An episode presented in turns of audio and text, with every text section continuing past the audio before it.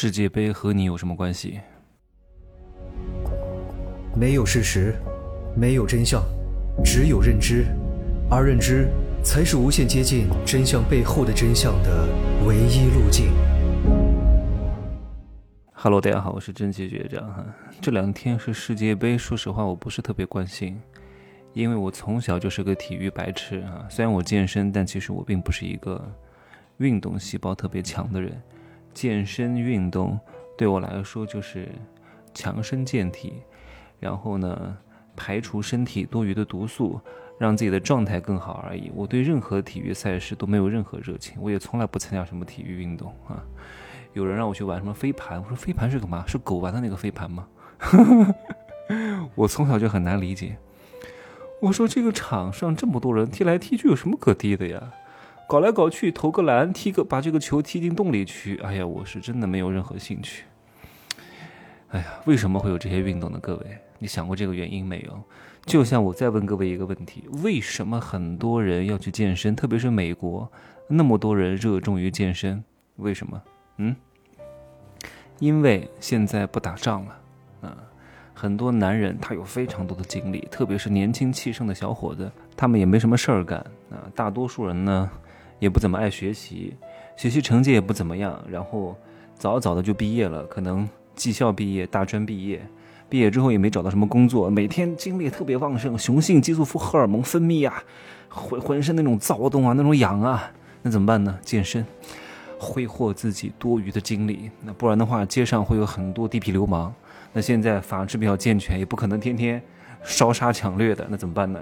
健身房挥汗如雨啊，练 muscle 啊，吸引女人，然后找存在感，对吧？其实也没什么钱的。我之前是在健身房听到过别人讲这个事情。昨天呢，我又和这个小老弟。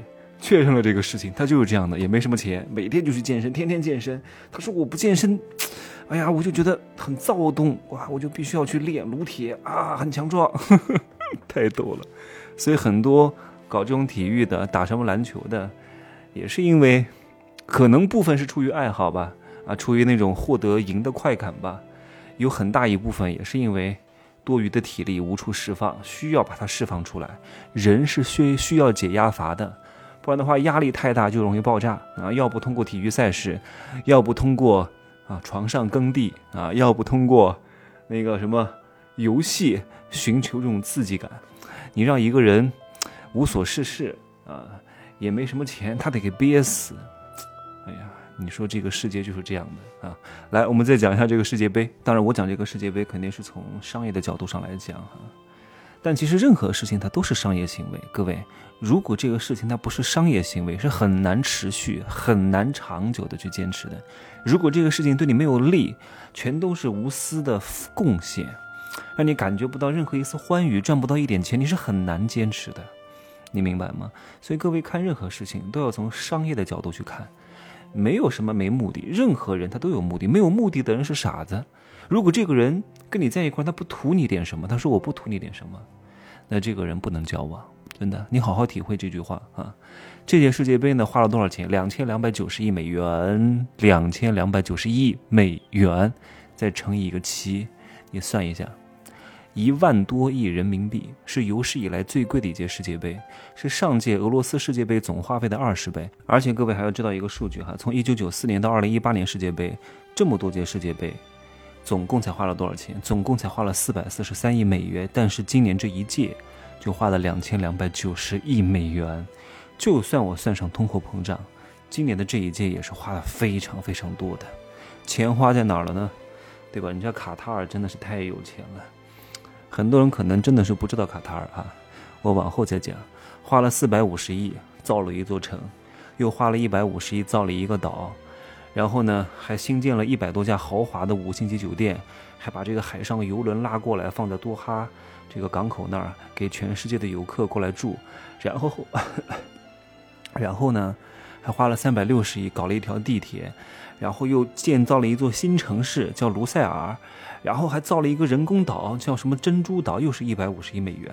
所以总个加起来花了两千多亿美元。各位，这个国家为什么要花这么多钱？这个钱能挣回来吗？大多数承办世界杯的国家的钱都挣回来了。一方面是因为投入比较少，相对来说没有这一届这么高，成本比较低，所以盈利的空间比较大。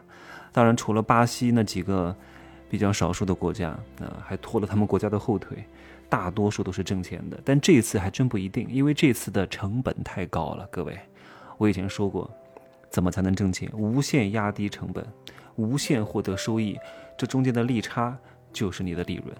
但这一届呢，我觉得，你想现在立刻收回来不容易，一定是一个长期的有所布局的。为什么要这样做呢？我大概有猜测这样的几点哈。第一个呢。是卡塔尔这个国家属于那种阿联酋国家，非常有钱，但是它的知名度没有那么高，对吧？他要借势通过这次世界杯去借势。现在关注世界杯的人比奥运会的人要多得多得多得多。各位，世界杯的影响力远远超过奥运会了。它比较聚焦，比较垂直，比较热情，对吧？卡塔尔这个国家呢，各位不是很熟悉。来，请问它的首都是哪儿？各位知道吗？多哈。大家都知道什么？迪拜啊，迪拜是比较出名的。算是欧洲和亚洲的一个中转场，很多飞欧洲的航班都是要在迪拜转机的，或者是阿布扎比。但是卡塔尔的这个存在感相对来说没有那么强，但是卡塔尔是真有钱啊，石油国家，我的天哪，那里中东都是富得流油，人均他们那里没有什么穷人哈，只有有钱人和超级有钱人。呃，我记得两家航空公司都非常奢华。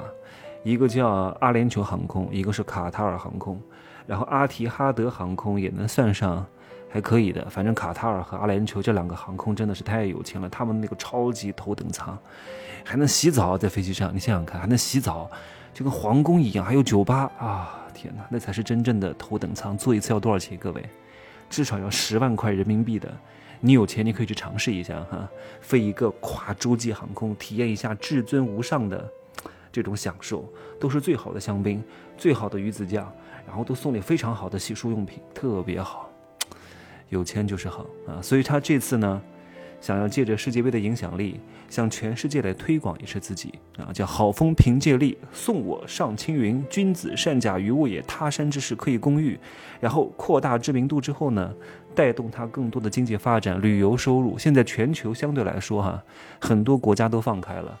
都是可以去免落地核酸啊，免疫苗，到处去玩，然后拉动当地的经济增长。因为这个国家呢，相对来说经济比较单一，就是靠石油。他也想增加多元化的收入，构建构建多元化的这种被动收入体系。第三个原因呢，也是我猜测的哈，人性全世界都是差不多的，只不过有那么一丝丝的细微的差别而已啊。什么原因呢？就是他们太有钱了，他们之前太穷了，突然太有钱了，暴发户。哎呀，我太有钱了，我我得，我得受人尊重。你看，我也没有科技，我也没有文化，我也没有什么著名的人物，对吧？总是被别人说是土豪。我们之前在石油没有被开采之前呢，我们是数着沙子过日子。现在我们有钱了，我们在家里就躺赢，啊，我们就靠输出天然气和石油，能挣很多钱，人均 GDP 好几万美元。那怎么办呢？我得请客啊！我得花大钱办个世界杯，对吧？请你们过来做客，摆上一桌酒酒席，给你们看看。你看，我非常有钱，而且呢，我还很有情怀，对吧？我为了世界做了贡献，花这么多钱去办世界杯，弘扬世界杯的文化，你要尊重我，对吧？除了主办国呢，主办国主要是靠这个赛事带来的。这个长期影响力来获得什么经济创收啊、旅游创收啊、什么产业转型的创收啊，带动国民经济的发展啊，提升整个国力啊和国际影响力啊，对吧？除了这个之外呢，还有另外一个组织，算是比较轻资产运营的国际足联啊。国际足联怎么挣钱？主要是通过什么转播权、门票销售、营销收入啊，还有什么周边产品的。这些带动他们厂家赞助这些东西，而且他们还能从主办国的营收当中去抽成儿，啊，所以相对来说还是挣的比较多的啊。那跟各位有什么关系？来，跟各位有什么关系？你想想看，世界杯期间有哪些行业会上升？就算这些行业的企业没有直接参与世界杯，什么叫直接参与？没有赞助，没有投广告，没有冠名，这个叫没有直接参与，但是也会受到惠及。比如说体彩相关的销售、运营商。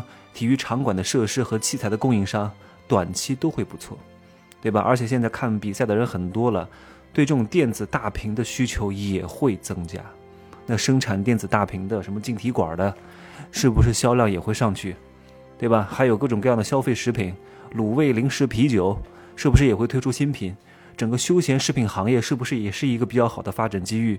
各位，好，你如果做的是相关企业，你或许能获得一波红利；你如果没有做，就是一个普通消费者。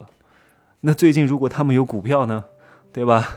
是不是？嗯嗯，不讲太多了啊，不做荐股这种行为是不好的啊。各位能够预感到这个趋势和看好哪一家，可以短期来一波啊。当然，投资有风险啊，入市需谨慎。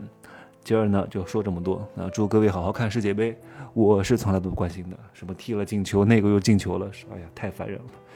我是体育白痴啊，就这样说吧啊，祝各位开心、幸福、发财。